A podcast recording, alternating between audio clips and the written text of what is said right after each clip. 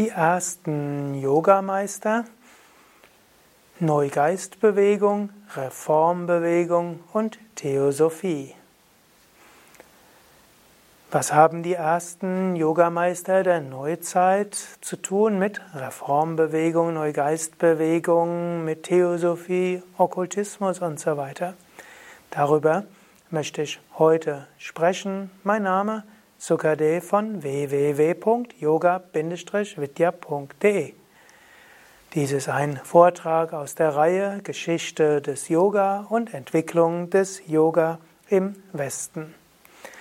Gut, die ersten Yogameister, das ist natürlich jetzt ein Ausdruck, der nicht ganz stimmt. Die ersten Yogameister gab es vor vielen Jahrtausenden, aber die ersten Yogameister der Neuzeit zu den wichtigsten Yogameistern gehörten sicherlich Swami Vivekananda, auch Ramakrishna Paramahamsa, Swami Shivananda, Paramahamsa Yogananda. Und ich möchte es jetzt insbesondere auf drei besonders äh, begrenzen, kann ich fast sagen, Swami Vivekananda, Paramahamsa Yogananda und Swami Shivananda. Drei Meister, die entweder in den Westen gegangen sind oder die viele westliche Schüler hatten und die Menschen im Westen ermutigt haben, Yoga zu verbreiten.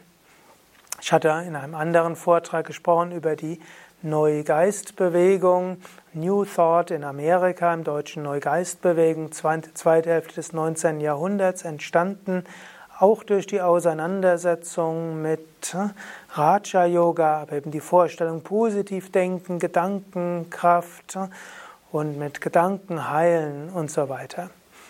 Also, das ist der eine große Zweig der, in der Kultur, der für Yoga offen war. Ein zweiter Zweig ist die Reformbewegung, natürlich Leben, Naturheilkunde und so weiter. Und das der dritte Zweig ist letztlich Theosophie und Okkultismus und die damit verbundene Vorstellung der Einheit aller religiösen Traditionen, die Vorstellung, dass es in jeder religiösen Tradition Eingeweihte gibt, die Ähnliches sagen. Und meine These ist, diese, diese drei großen Geistesströmungen des 19. und Anfang des 20. Jahrhunderts haben die ersten großen Yogameister auch mitgeprägt und weil sie dann auch eine Sprache gefunden haben, die von diesen verstanden wurde, konnten sie auch populär werden im Westen. Fangen wir an mit Rama, mit Ramakrishna. Ramakrishna, großer Mystiker in Indien. Er wird sich nicht mit westlichem Gedankengut auseinandergesetzt haben. Er war im Gegenteil, hatte zwar eine gewisse Bildung als Brahmane, wenn dort steht, dass er Analphabet gewesen sei, das stimmt nicht. Das wird ja in seiner Biografie beschrieben, dass er regelmäßig in die Schule gegangen ist. Er wurde Hauptpriester in einem Kali-Tempel. Dazu musste er natürlich Rituale machen können. Er musste Schriften rezitieren können, Texte rezitieren können. Das hat er sicher auch gelernt. Er hat dort Bücher gehabt und so weiter. Aber er hat mystische Erfahrungen gehabt von Kali, von Krishna, von Shiva, hat eine Neugier gehabt in Richtung Christentum und Islam, hatte Visionen gehabt von Muhammad, hatte Visionen gehabt von Jesus und hatte dann auch die Advaita-Verwirklichung gehabt. Und in dieser mystischen Verwirklichung von Ramakrishna kam dann das Konzept der Einheit aller Religionen, was heute für die Yoga-Meister ganz typisch ist, sehr klar zum Vorschein.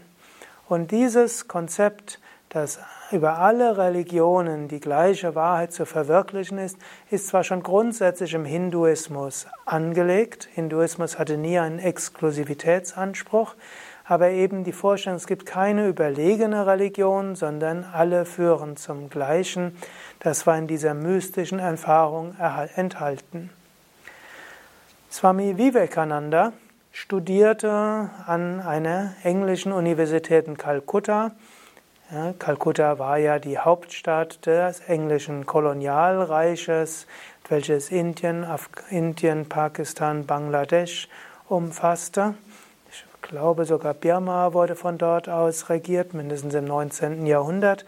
Und so wurde Vivekananda zum einen auch vertraut mit westlichen Philosophen, auch vertraut mit westlichem Gedankengut, sodass er sich darin ausdrücken konnte. Inwieweit er zu Beginn davon beeinflusst wurde, ist jetzt nicht ganz klar. Aber man weiß, dass als er dann Ende des 19. Jahrhunderts, ich glaube 1896, nach Chicago ge gefahren ist, mit dem Schiff gefahren ist und dort einen Vortrag gehalten hat auf dem Parlament der Weltreligion, dem ersten Parlament der Weltreligionen. Dort hat er Menschen zu Begeisterungsströme äh, angeregt. Parlament der Weltreligion war tatsächlich aus der Neugeistbewegung heraus, die eben sagte Einheit der Religionen, wir wollen die verschiedenen Menschen hören und es kam also aus einer bestimmten Richtung und als Vivekananda begonnen hat, Brüder und Schwestern, das fanden alle schon toll. Und er musste bloß aufstehen und sagen, Brüder und Schwestern, und dann ist ihm Applaus entgegengeströmt. Er muss das mit einer bestimmten Ausstrahlung gemacht haben. Er selbst kam mit der Überzeugung, wir sind alle Brüder und Schwestern.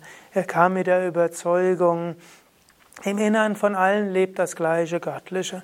Und er kam mit der Überzeugung, es gibt die verschiedensten Religionen, die in ihrer Tiefe alle das Gleiche machen. Und dieser Enthusiasmus hat den Nerv der Zeit getroffen. Er hat seinen Vortrag, über seinen Vortrag wurde dann in den amerikanischen Zeitschriften geschrieben, auf den Titelseiten der wichtigsten Zeitschriften wurde es erwähnt. Muss eine Riesenwelle dort gewesen sein. Sofort kam eine Vortragsagentur, die dann den Vivekananda angeheuert hat und dann für ihn eine Vortragsreise organisiert hat, die die Firma, also die Vortragsorganisator Firma wollte natürlich Geld damit verdienen, hat auch viel Geld damit verdient, aber so konnte, Ram, konnte Vivekananda überall hin. Und er merkte sehr schnell, es gibt einen bestimmten Kreis von Menschen, die dafür offen sind. Und so hat er dieses Konzept von Gedankenkraft besonders in den Vordergrund gestellt. Wenn man zum Beispiel in der, ich glaube, in der amerikanischen Wikipedia New, New Thought aufschlägt und dann die Autoren von New Thought anschaut, das wird Vivekananda dazugezählt.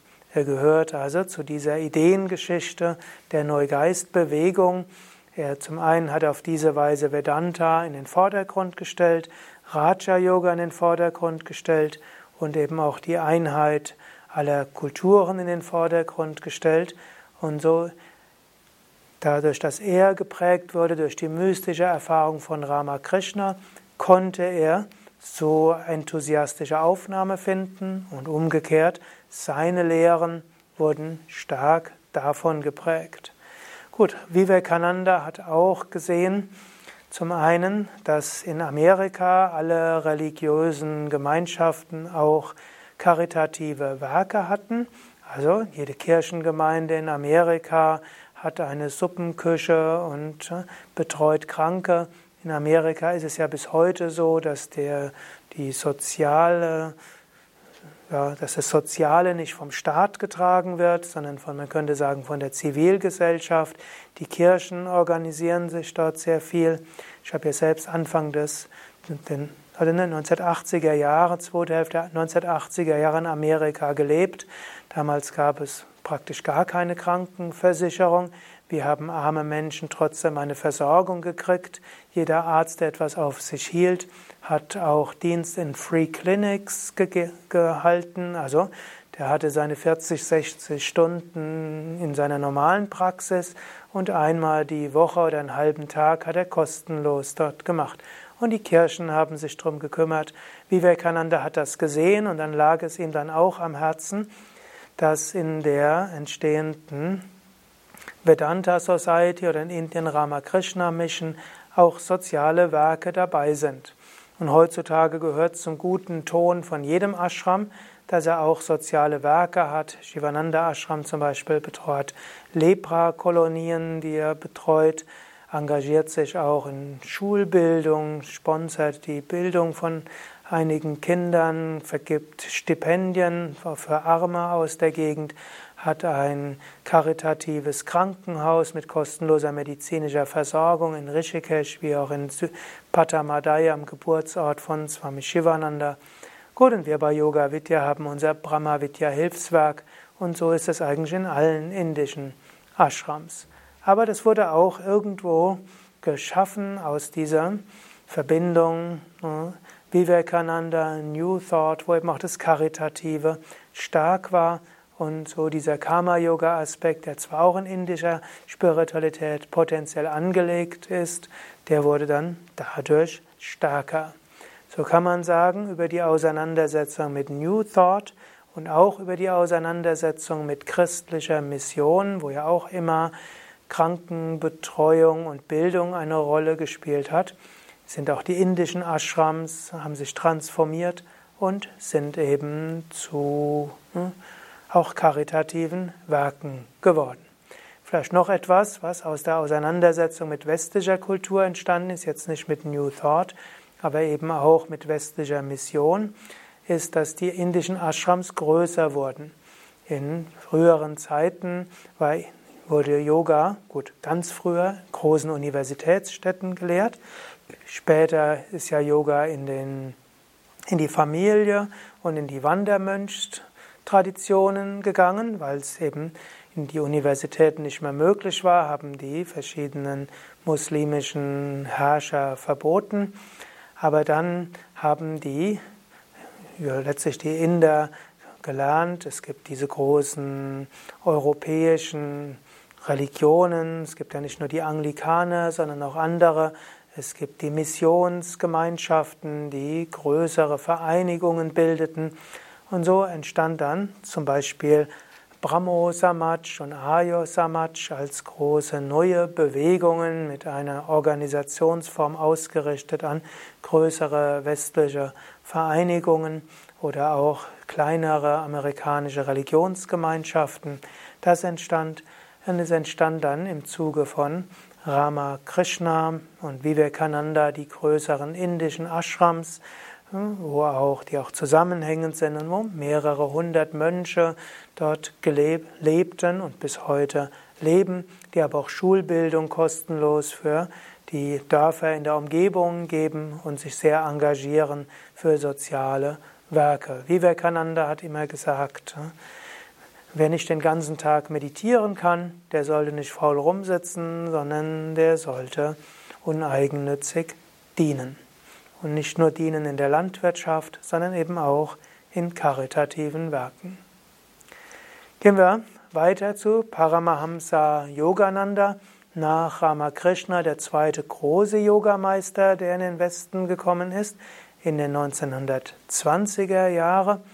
Paramahamsa Yogananda aus zunächst in einer klassischen Linie, die Kriya-Yoga-Linie, Sri Yukteswar, und äh, Mahashaya Lahari. Ich bitte um Vergebung, mir jetzt gerade das nicht der richtige Name, ich glaube es ist Lahiri. Und dann dessen Guru direkt Babaji, also ein großer Meister auf einer anderen Ebene.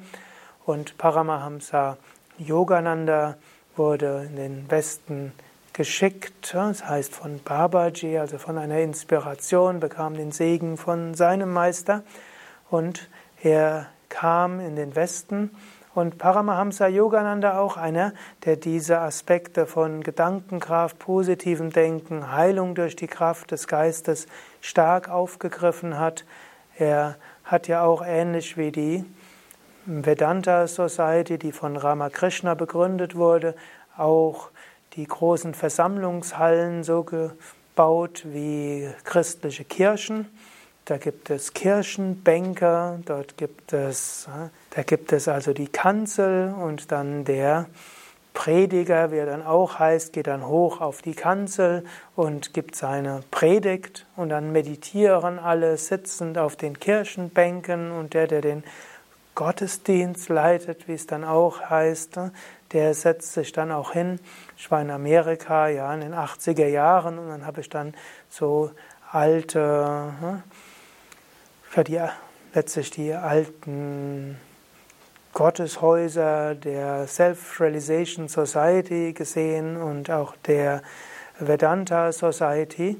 Also die haben dort einiges übernommen von den Kirchen, sie haben aber auch einiges übernommen von dieser Tradition der wichtig, die Betonung der Gedankenkraft und des Geistes und der Affirmation und der Heilung über den Geist. Wenn wir nämlich unsere eigenen Yogaschriften anschauen, so massiv steht das dort nicht drin, wie es Paramahamsa Yogananda und später auch Swami Shivananda geschrieben hat.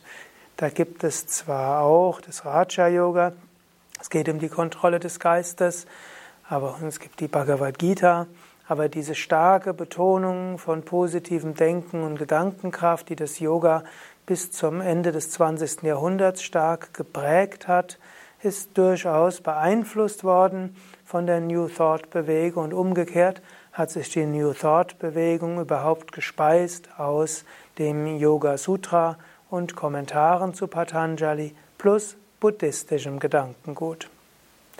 So, und jetzt kommen wir zu Swami Shivananda dem dritten, den ich hier rausgreifen will, der für die Entwicklung des Yoga im Westen von einer besonderen Bedeutung ist. Swami Shivananda lebte 1887 bis 1963.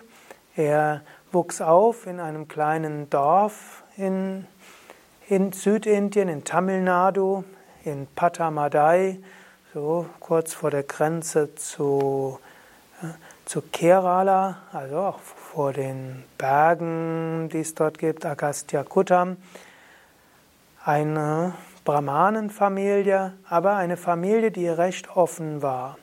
Swami Shivananda ging auch auf eine Missionsschule und charakteristisch für ihn war, war eine große Neugier.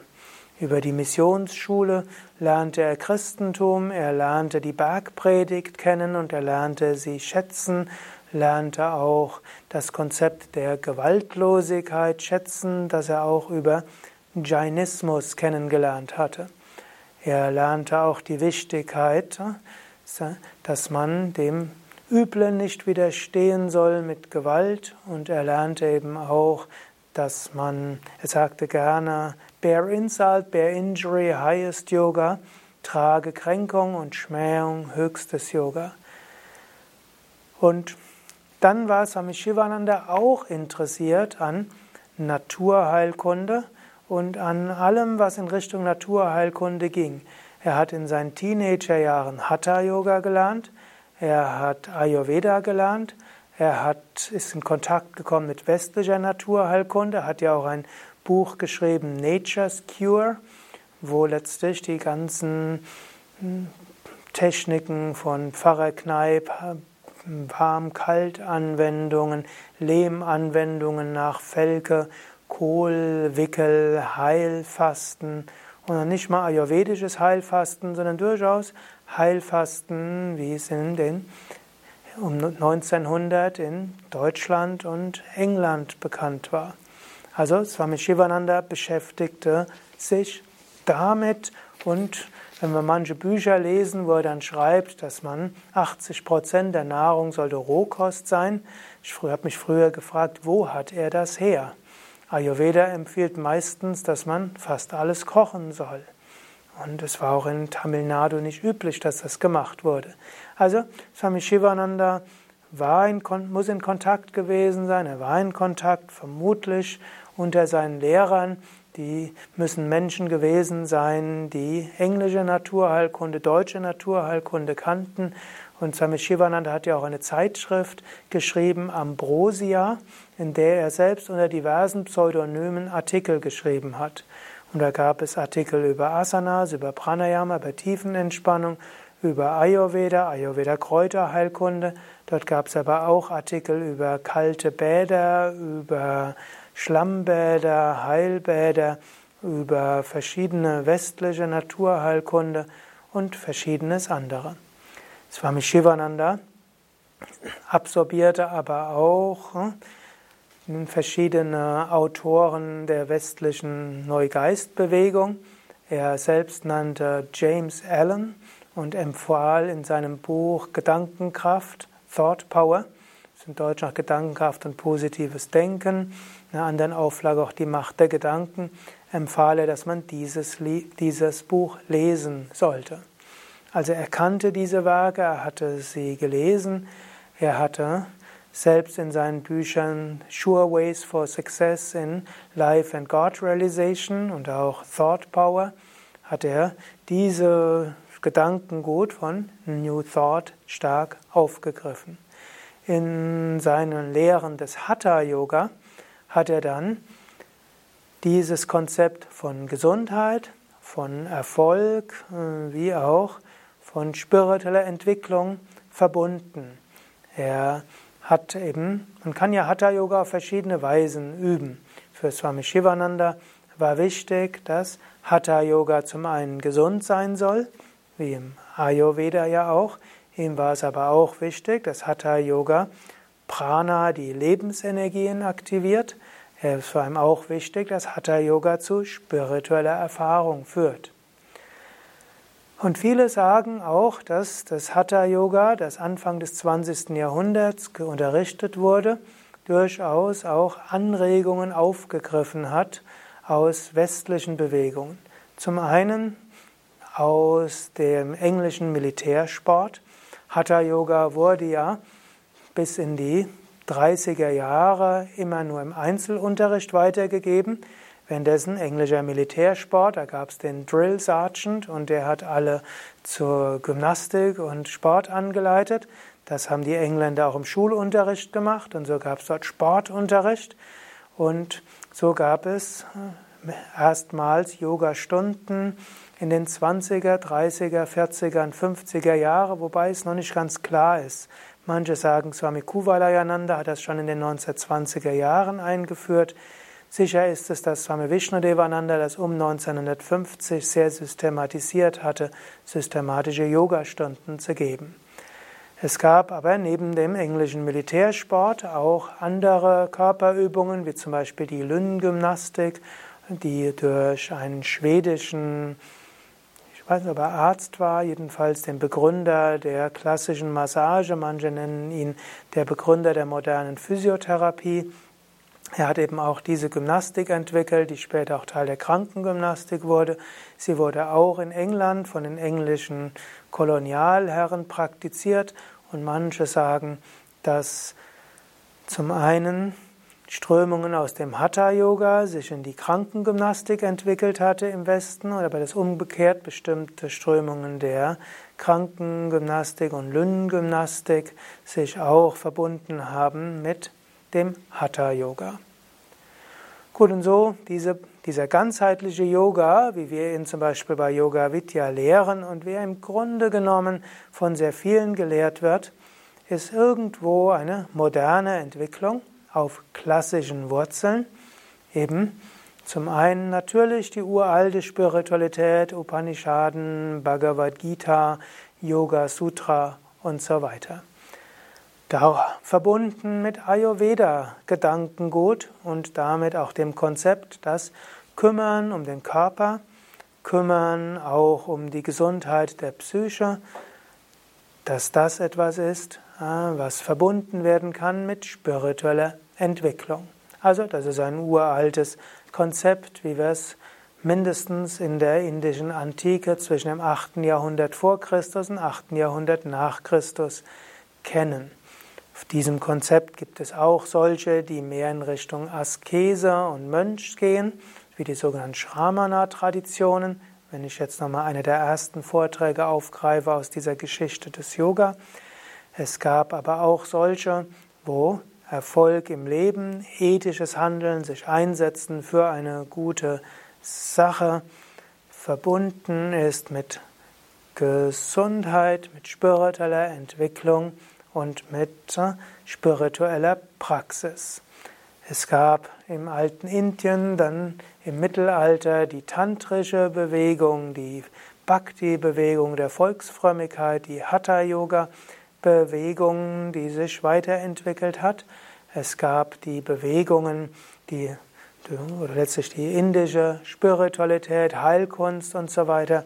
Etwas, was ich in einem Vortrag übersehen hatte, ist, dass Ayurveda sehr großen Einfluss hatte auf die Entwicklung der griechischen Medizin und dass auch die mittelalterliche Vier-Säfte-Lehre stark äh, Ähnlichkeiten hat mit der Ayurveda Tridosha-Lehre und vermutlich äh, die, das beruht ja auf römischen und griechischen Quellen, diese beruhen auf ägyptischen, mesopotamischen und indischen Quellen, also auch schon auf, über diese Ebene vieles verbunden.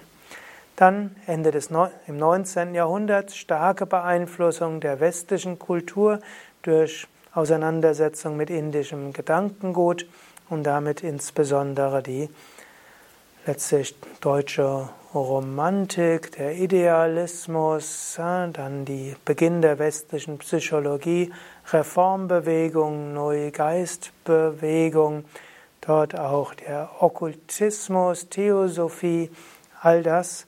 Und diese haben wiederum rückgewirkt auch auf Indien und haben insbesondere die indischen Yogameister populär werden lassen in Indien und vor allem im Westen, die dieses Gedankengut auch mit aufgegriffen haben.